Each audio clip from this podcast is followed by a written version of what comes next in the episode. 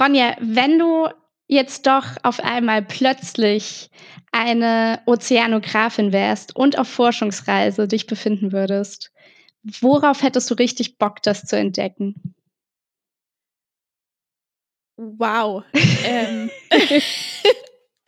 Das ist ja mal eine leichte, easy breezy Einstiegsfrage. ja. ähm, ich hätte tatsächlich Bock, ähm, was wahrscheinlich jetzt an der Recherche liegt, die ich für diese Folge betrieben habe, aber mal so eine so eine richtig abgelegene, unbewohnte Insel zu erforschen. Uh. Also es gibt da diese eine, auf die ich später kurz kommen werde. Und das ist schon abgefahren, weil die ist einfach so fern von allem Land und einfach mal gucken, was da so ist. Dann dachte ich vielleicht, gut, das hat jetzt dann nicht mehr viel mit dem Meer zu tun, welche Tiere da auf der Insel leben, aber was da so, weißt du, einfach mal wohin fahren, wo niemals jemand sonst hinfährt. Ja, das klingt schön. Und ja. auf dem Weg natürlich ganz viele Dinge einsammeln, kleine Tierchen. Ein paar Muscheln sammeln. Und sowas.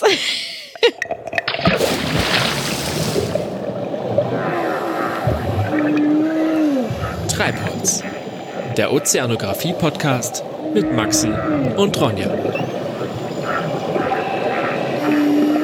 Ich würde gerne starten, Maxi, mit, äh, mit einer kleinen Neuerung in unserem Podcast. Uh, ja. Ähm, wir haben nämlich beschlossen, dass wir heute das Wort der Folge mal an den Anfang stellen wollen.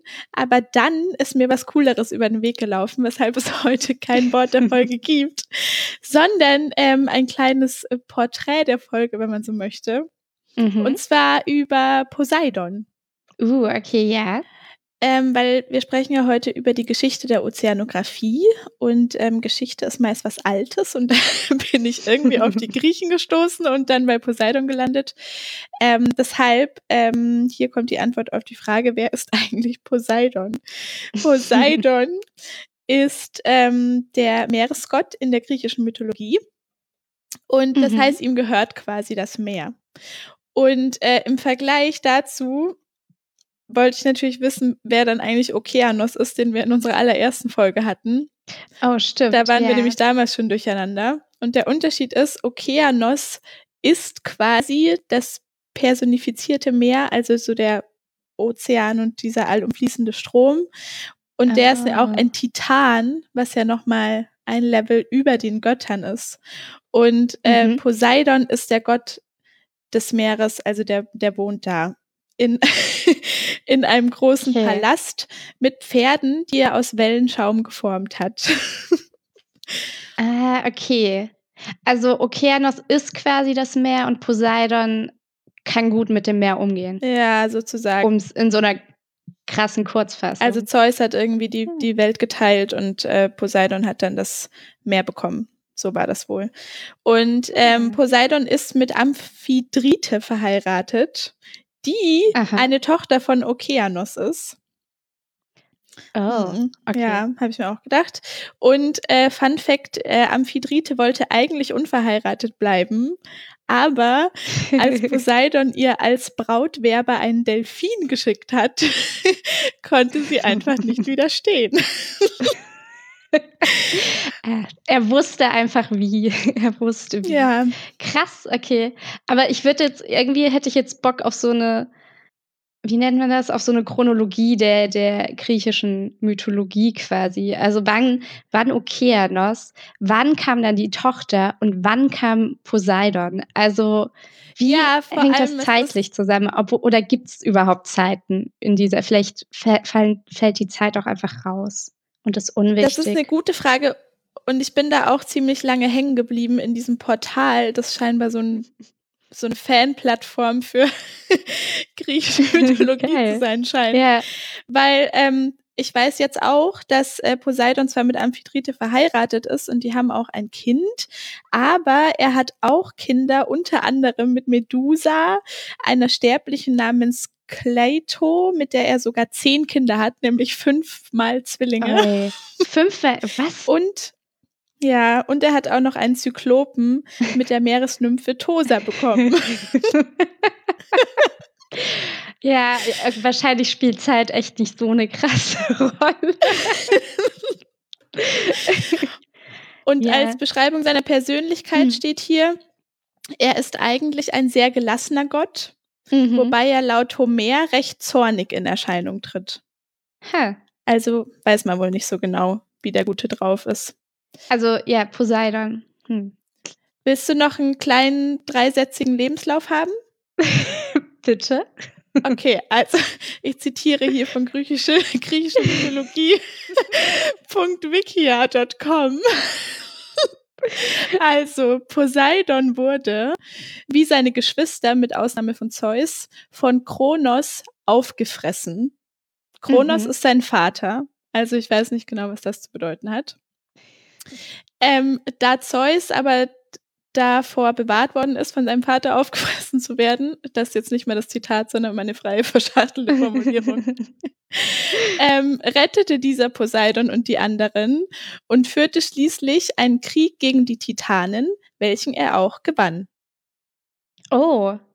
Heißt das, aber hat er dann auch einen Krieg gegen, also gegen alle Titanen oder also auch gegen Vermutlich. Okeanos? Ja, eben, was ja dann voll das Konfliktpotenzial hätte. In Anbetracht der Tatsache, dass er ja mit seiner Tochter verheiratet ist. Oder damals Ja. vielleicht noch nicht war. Who knows? Stimmt. Vielleicht hat er sie auch erst nach dem Krieg mit dem Delfin noch bekommen. Wir packen Ja. den Link in die Show Notes. Ihr könnt euch da selbstständig durchwühlen. Vielleicht machen ich wir glaube, ich irgendwann schaue mir so das auch nochmal an. ein kleines Spin-off. Ronja, dann lass uns doch gleich weiter mit Geschichte machen, denn in den letzten zwei Interviewfolgen hat uns ja Miriam den Tipp gegeben, dass wir uns mehr mit der Geschichte der Ozeanographie auseinandersetzen sollen. Stimmt, das hat sie. Ähm, die Interviewfolgen, zwei an der Zahl, findet ihr natürlich in den Show Notes. die sind sehr hörenswert. Ähm, und wir dachten uns, dass bevor wir uns jetzt mit irgendwelchen komplizierten Messungstechnologien auseinandersetzen, wir uns erstmal an ein paar kleinen, großen und äh, wichtigen Expeditionen entlanghangeln. Ja, und ich weiß ja nicht, wie wichtig so deine Expeditionen sind, die du recherchiert hast, Ronja, aber meine kommen Extrem mir wichtig. schon ziemlich wichtig vor. Ich glaube, also Beziehungsweise, ich habe ein paar Mal auch von deiner gelesen, aber ich habe mit Absicht dann nicht auf den dazugehörigen Artikel geklickt. ähm, also ich glaube, deine war schon so ein Vorreiter. Aber glaube ich auch. Denn meine ist eine ziemliche Grundlage, diese Expedition. Und zwar ist das die Challenger-Expedition. Was im Prinzip die erste Expedition an sich war, nämlich eine, die rein zum Forschungszweck äh, gestartet wurde und nicht irgendwie nebenher irgendwelche Forschungssachen erledigt wurden oder zufällig irgendwas entdeckt wurde, sondern das war eine Expedition, bei der man unbedingt zum ersten Mal richtig viel forschen, sehen und erklären wollte. Mhm.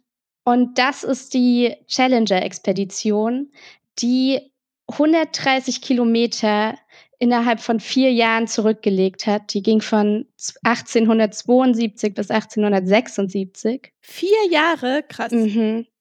Und vorher wurden eher so Schelfenmeere untersucht und das war so die erste Expedition, die ins Tiefenwasser ging, beziehungsweise sich halt einfach auch den Ozeanboden genauer angeschaut hat.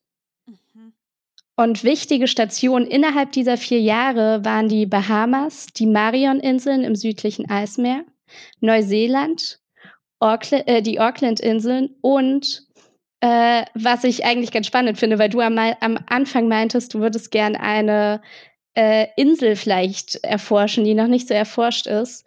Und das war bei dieser Expedition Neuguinea, was damals auch noch nicht ähm, erforscht war und genauer untersucht wurde.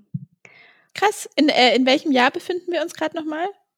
Ähm, ich kann dir, also in den Jahren 1872 bis 1876. Ah, ja, Bei mir sind das so, ach so, wolltest du den groben Zeitraum, weil ich habe jetzt nicht Ja, genau. einzelne Stationen rausgesucht. Nee, nee, nee, ich wollte nur nochmal grob. Das ist gut, das habe ich für dich. Und ja, und rate mal, was so im Mittelpunkt dieser Forschungen stand. Ich weiß nicht, ob sich das unterscheidet von deinen. Ähm, also aufgrund meines fundierten äh, Recherchewissens Ja. würde ich vor allem so Organismen aller Art sagen, oder? Ja, aber vor allen Dingen Strömungen, Oh. Temperatur und wie schon gesagt, die Tiefe. Und bei dieser Forschung war es auch so, dass halt wirklich aus allen Bereichen Leute mit dabei waren, also aus der, aus der physikalischen Naturwissenschaft, aus der biologischen und auch aus der chemischen. Und da waren halt wirklich, äh, das ist die Expedition, wo es die meisten Gelehrten und Naturwissenschaftler gab. Also vorher gab es nie so viele Leute mit an Bord. Und das zeigt schon mal, wie wichtig diese, diese Expedition einfach war, Krass. weil ja. es einfach unfassbar viele Forscher da, äh, sich darauf befanden, die konnten, äh, die waren technisch unfassbar gut ausgestattet und konnten auch auf dem Schiff arbeiten, was, glaube ich, vorher auch nie so der Fall war. Und was auch ziemlich krass ist, es wurden einfach über diese eine Expedition sind 50 Bände veröffentlicht worden mit den Ergebnissen. 50 Bände, 50 Bände. Bücher quasi. Ich weiß nicht, genau. Krass. Und das hat einfach, diese Ergebnisse zu verarbeiten, hat einfach 20 Jahre gedauert. Um mal noch ein paar Zahlen zu nennen. Es wurden äh, 4717 neue Arten von äh, Meer Meeresorganismen entdeckt. Wow. Ja, und auch im Marianengraben wurde bis dahin der tiefste Punkt entdeckt mit 8184 Metern, was inzwischen nochmal neu erforscht wurde und erblickt wurde mit 11.000 Metern. Okay, also das war schon ja ein richtig dickes Ding dann. Vor allem 4000 Organismen. Ich frage mich, wie viele, wie viele man jetzt so entdeckt, wenn man so eine lange Forschungsreise macht. Was da so die Durchschnittszahl Stimmt, ist an neuen Dingen, die man überhaupt noch entdecken kann.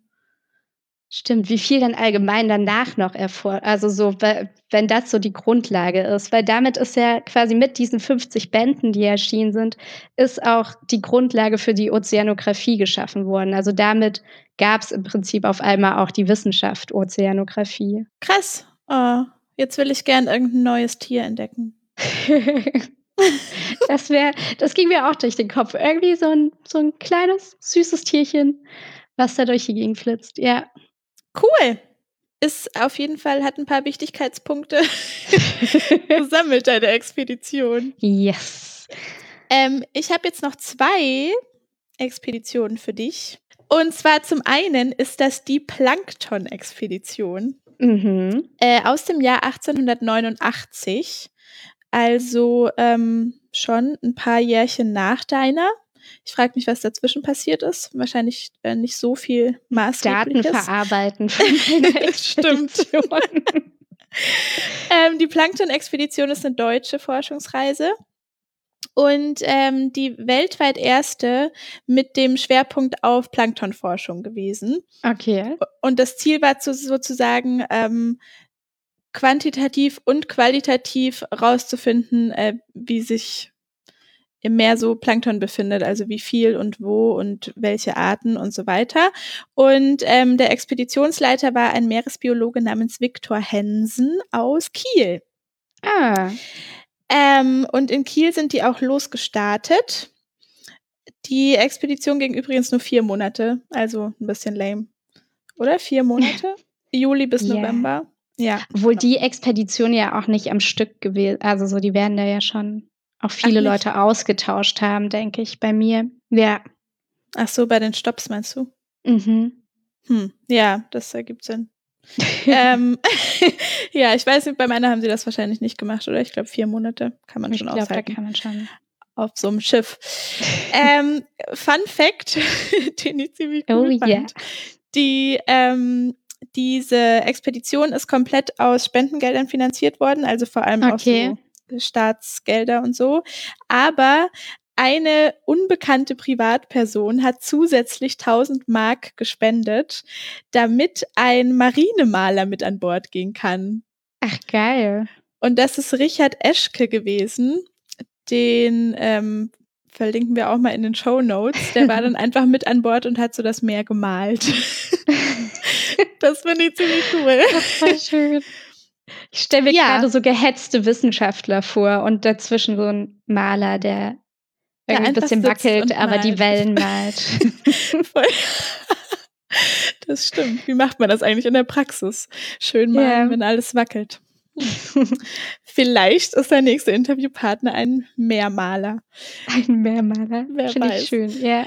Ähm, jedenfalls sind die in Kiel dann losgefahren und äh, dann nach Grönland und über die Bermuda-Inseln, Kapverden und äh, dann sind sie irgendwann bei der Amazonasmündung angekommen, wollten mhm. dann in den Amazonas einfahren und sind leider auf eine Sandbank aufgelaufen, wodurch der Propeller am Schiff zerstört wurde. Oh. Und ähm, dann mussten die den ewig reparieren und sind dann wieder nach Hause gefahren. Und äh, wahrscheinlich war auch das der Grund, warum die nicht so lange gedauert hat, die Expedition.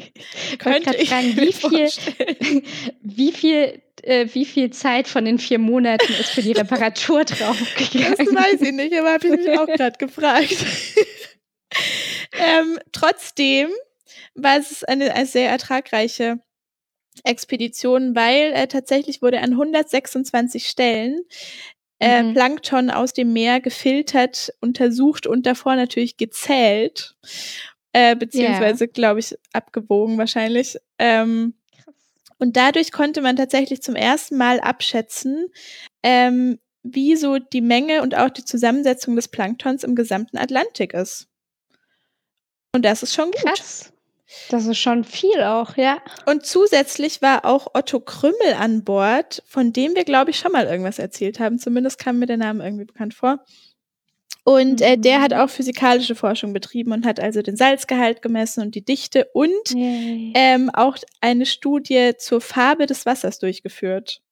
Also hat immer die Farbe oh. des Wassers angeguckt und dann äh, mit einer genormten Farbskala verglichen und geguckt, wie sich die Farbe des Meerwassers verhält. Ob er sich auch mit dem Marinemaler dann über die Farben des Wassers unter oder überprüft hat, ob der Marinemaler auch die richtige Farbe nimmt.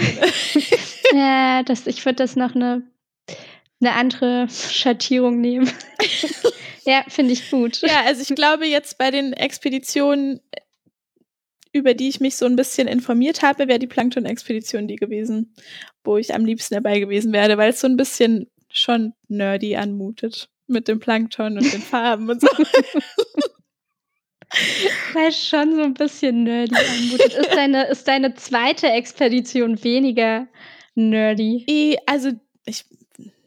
Ist jetzt ja, jetzt ist jetzt eine Kategorie, die ich da aufgemacht habe. ähm, ich finde das, find das aber eine gute Kategorie. Vielleicht können wir, können wir das neu einführen. Das irgendwie. Nerdometer. Der Nerdometer im Ozeanografie-Podcast, ja. Ja, du kannst ja selber ein Bild machen. Ähm, es ja. handelt sich jedenfalls um die Valdivia-Expedition, auch eine deutsche und ähm, die erste große deutsche Expedition zur Erforschung der Tiefsee. Also wahrscheinlich auch mhm. ähm, durch deine Challenger-Expedition so ein bisschen inspiriert. Auf jeden ähm, Fall. Ähm, und es gab ja auch dann viele, viele Expeditionen, die so versucht haben, das zu erforschen. Und das war so die erste groß angelegte aus dem deutschen Raum. Und zwar mhm. ähm, im Juli 1898 sind die losgestartet und ähm, ging bis Mai 1899. Also schon ein bisschen länger. Und äh, Leiter war der Zoologe Karl Chun, Hun, Kuhn, auf jeden Fall äh, der Karl, der übrigens Spezialist für Rippenquallen und Tintenfische war. Das fand ich irgendwie auch eine schöne Information, ja. Hm. Ähm, genau, und die wollten eben die Tiefe des Meeres erforschen und auch die ganzen Organismen, die da so rumschwimmen und äh, sich vor allem auf den Indischen Ozean fokussieren, weil der nämlich in den vorherigen Expeditionen wohl noch nicht so ausführlich erforscht worden war. Also ich glaube auch die Challenger-Expedition hat da nur so am Rand bisschen lang streift. Mhm. Deshalb wollten sie vor allem dahin. Und äh, rausgekommen sind dabei 24 Bände. Ist nicht so viele wie bei dir, aber trotzdem einige Bände mit Forschungsergebnissen. Und die Auswertung hat tatsächlich auch bis 1940 gedauert. Also wow. 41 Jahre einfach die mal. Haben sich noch ein bisschen ja. mehr Zeit genommen. Krass. Und ja. ähm, es wurden auch echt ein paar Sachen entdeckt, die, glaube ich, schon ziemlich maßgeblich waren. Also Mhm. zum Beispiel konnte nachgewiesen werden, dass es eine pelagische Fauna gibt. Das heißt, ähm, dass in dem Freiwasserbereich, also der nicht in der Nähe von Küste oder Boden oder so ist, dass da Mhm. überhaupt Leben möglich ist. Das wusste man vorher scheinbar nicht. Okay. Ähm, dann wurde die Valdivia Bank bei Namibia entdeckt, von der man heute weiß, dass äh, sie Teil des Walfischrückens ist, diesem ah. unterirdischen Ding, das äh, so zwischen Afrika äh, bis zum mittelatlantischen Rücken Mhm. verläuft. Und ähm, das westliche indische Südpolarbecken wurde entdeckt. Und das ist deshalb ganz cool, weil man nämlich nach der Challenger-Expedition wegen der Messungen dachte, dass die Meerestiefe in Richtung des Südpols immer weiter abnimmt. Oh, okay. Und die Valdivia-Expedition hat dann eben ungefähr beim 60. Breitengrad, glaube ich, ähm, entdeckt, dass es da gar nicht flacher wird, sondern dass da plötzlich Stellen sind, die über 4000 oder manchmal sogar über 5000 Meter tief sind. Mhm. Und ähm, dann haben die eben dieses Becken entdeckt. Und last but not least, was äh, sehr zur öffentlichen Beliebtheit dieser Expedition beigetragen hat, ist, dass sie die Bouvet-Insel wiedergefunden haben im Südatlantik, die nämlich ähm, damals seit 73 Jahren als Hat unauffindbar galt. Das ist schön. Also sie hat irgendjemand mal entdeckt und dann war sie einfach 73 Jahre weg und ähm, die haben sind einmal anders abgebogen als alle anderen oder so und da war sie dann plötzlich. Ah. Und das ist die Insel, von der ich am Anfang gesagt habe, dass ich da eigentlich gerne mal hin würde, weil das ist so, das gilt als das abgelegenste Stück Land der Welt. Das wäre Finde ich find eigentlich ich ein gut. guter Jahresvorsatz. Ich finde es auch krass, so die Vorstellung, dass du halt wirklich auf einmal irgendwie so ein, so ein Stück Land oder eine Insel wiederfindest, was du halt Ewigkeiten nicht, nicht gefunden hast. Also nicht Voll. wiedergefunden hast. Beziehungsweise, vielleicht dachten sie aber auch zuerst, sie hätten was komplett Neues erfunden, äh, erfunden, gesehen. Und mussten dann feststellen, ah, Oh, das hatte war schon mal jemand. Ja. hm. Ja, was meinst du, wie nerdy war die Expedition? Die war. Naja, ich überlege gerade. Ich bin jetzt gerade von deinem, von dem Fakt dieser, dieser Inselfindung ein bisschen, äh, bisschen noch sehr stark beeindruckt. Allerdings sich mit Wasserfarben auseinanderzusetzen, das ist schon ein bisschen cool. Das ist, äh, kann ich, ich habe noch die, die perfekte Skala habe ich noch nicht entwickelt. Vielleicht zur nächsten Folge. Alles klar, Frau, kleiner Cliffhanger. stellst du mir das jetzt eigentlich auch ein, stellst du mir jetzt eigentlich auch ein Tier vor, das Ja, äh, neu entdeckt wurde bei deiner Expedition? Es wurde nicht neu entdeckt bei meiner Expedition, aber es ist schon ziemlich neu entdeckt. Und zwar, wie würdest du ein Tier benennen, das du entdecken würdest, Ronja? Also du stellst heute Fragen. ähm, kann ich mir das bis zur nächsten Folge überlegen? Da, also ich will jetzt nicht hier irgendeinen Namen rausposaunen und dann Okay, werde ich da dann, drauf dann festgenagelt, wenn ich tatsächlich mal was entdecke, weißt du? ja, also ich liefere dir jetzt ein ziemlich geiles Beispiel, Okay. wie du es nennen könntest oder wo du quasi deine Inspiration für einen Namen hernehmen könntest. Mhm. Und zwar wurde mein Tier, was ich rausgesucht habe, 2010 von einem Expedi Expeditionsteam der Oxford University entdeckt. 2010 erst? 2010, acht Jahre Cool. ist das her. Und es wurde äh, in der Nähe der Antarktis gefunden, in 2000 Meter Tiefe. So, und jetzt kommen wir zu dem allerbesten Namen überhaupt. und zwar, ich bin ein bisschen aufgeregt, äh, die Hoffkrabbe oder einfach nur The Hoff genannt. Und zwar War musste, der Entdecker David Hasselhoff? warte, musste der Entdecker, diese Krabbe ist sehr behaart. Und der Entdecker hat sich an die Brustbehaarung von David Hasselhoff erinnert gefühlt. Und hat diese Krabbe David, äh, also Hoff-Krabbe Oh, genannt. Das ist das in- Coolste. Zwischen auch einen richtigen Namen, aber der ist jetzt, der ist nicht so interessant. Und sie wird einfach, sie ist einfach immer noch als The Hoff bekannt. Oh Und Mann, der Typ hat echt alles richtig gemacht. Das ist also, wie oft hat man eine Chance, mal irgendwas zu benennen und dann, da, ah, cool. Ja, Ja, aber es ist auch schon sehr, obwohl ich, weiß ich nicht. Ich überlege auch gerade, wir sind, dass man ein Tier anschaut und Ti Tiere äh, und Haare sieht und dann an David Hasselhoff denken muss, finde ich schon sehr beeindruckend. Wonach, wel welche Serie würde heute, hätte so eine Wichtigkeit, dass man Hm. an was denken müsste. Vielleicht müssen wir das Tier dafür noch finden. Auf jeden Fall, diese Brustbehaarung ist nicht unwichtig. Sie ist nämlich, es ist, es ist ein bisschen gewöhnungsbedürftig, denn diese Tiere ähm, sammeln und kultivieren in diesen Haaren Bakterien Mm. und damit bauen sie quasi ihr eigenes Futter an. Was? Und zwar bekommen sie diese Bakterien, die sie erstmal sammeln müssen, ähm, von den Schloten, die in der Hydrothe äh, die in Hydrothermalquellen sind oder nicht in, sondern an diesen Schloten dann dran sind. Schlot Und da leben sie auch.